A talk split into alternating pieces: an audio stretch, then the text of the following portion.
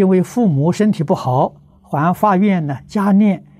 一百零八部地藏经及十万遍地藏菩萨圣号回向给他们，这算不算杂修？不算杂修，很好，这是你一点孝心啊。因为地藏经也是大乘教里面的基础啊，百善孝为先的啊，地藏经是佛门的孝经。啊，所以自古以来，不论是哪个宗派，啊，许许多多祖师大德了，在入佛门的时候，都以《地藏经》作为基础，啊，认真修行，啊，这个是有道理的，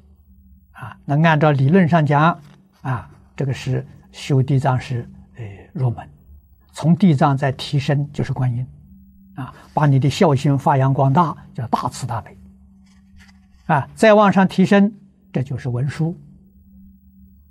啊，这智慧开了，啊，最后的时候到普贤，啊，普贤那是广度一切众生，啊，自己成就之后，啊，要利益一切众生。